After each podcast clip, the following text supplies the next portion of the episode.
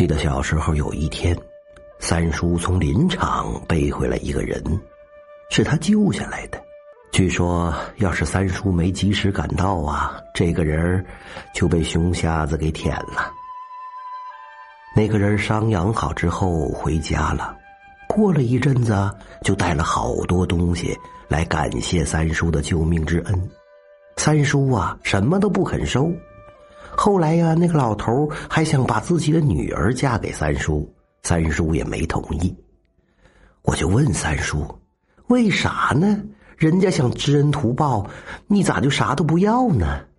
三叔笑了笑，就给我讲了这个故事。三叔说呀，很久很久以前，有一个小伙子，这个人呐是从小特别聪明。但是气量狭窄，他小小年纪就能通读诗书，但是啊，他也不苦心钻研，整天的好吃懒做，想着升官发财的美梦。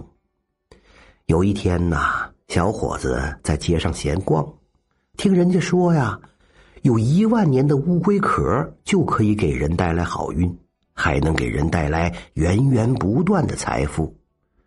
小伙子听了这个事儿啊，就日思夜想，整天的闷闷不乐。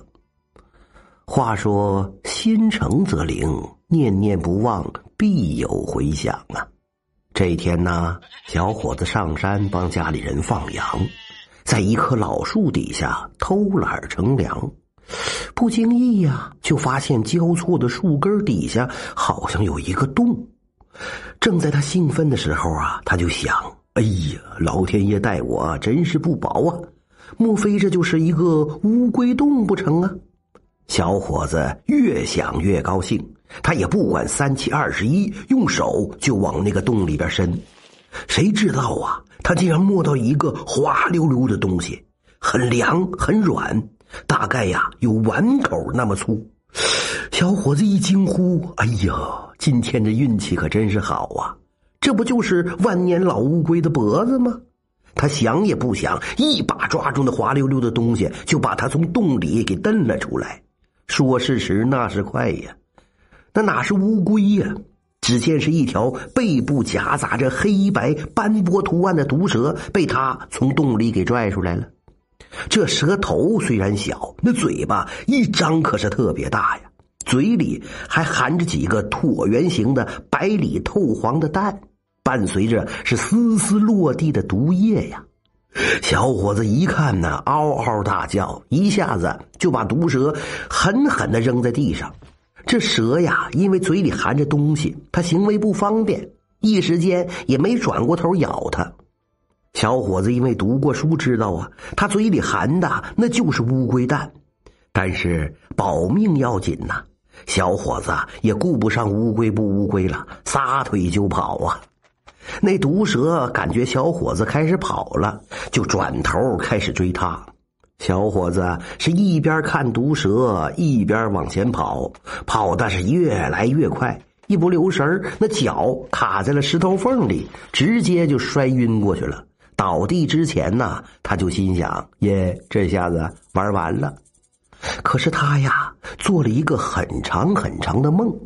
梦里头啊，有一个弯腰驼背的小老头向他是作揖致谢，说道：“少侠呀，及时出手相助，否则老身再来晚一点，唯一的血脉就要断了呀。”这个时候啊，小伙子还因为自己就这样冤死，还一肚子气呢，也没领这老头的情，抬抬手说。哎，你别虚头巴脑的讲这些怪话了。你要真是感谢我，就来点真格的。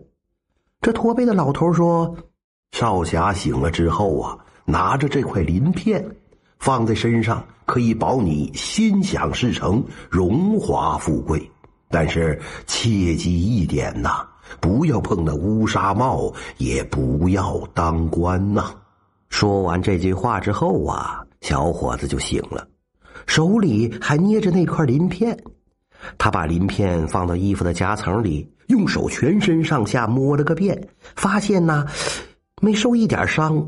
他是越想越高兴，一蹦三尺高往家里跑。没走两步啊，踩到了一个软绵绵的东西。低头一看，这不就是刚才穷追不舍的那条毒蛇吗？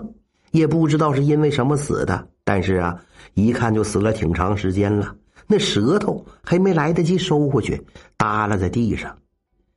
小伙子回家之后啊，就苦恼：今天在山上放羊的时候，这个事儿闹了半天也没及时回家，还不知道该怎么跟父母说呢。母亲看他回来呀，就激动的说：“儿啊，我的儿啊，你看啊，你爹今天下地，这一锄头下去呀，就刨出来好几块金子。咱们家呀，可是要发大财了。”小伙子想到之前做的那个梦，明白了，这是那个老头啊在报恩呢。他努了努嘴，心里呀还并不满意。这算啥呢？哎，也就够买几块地当个乡绅。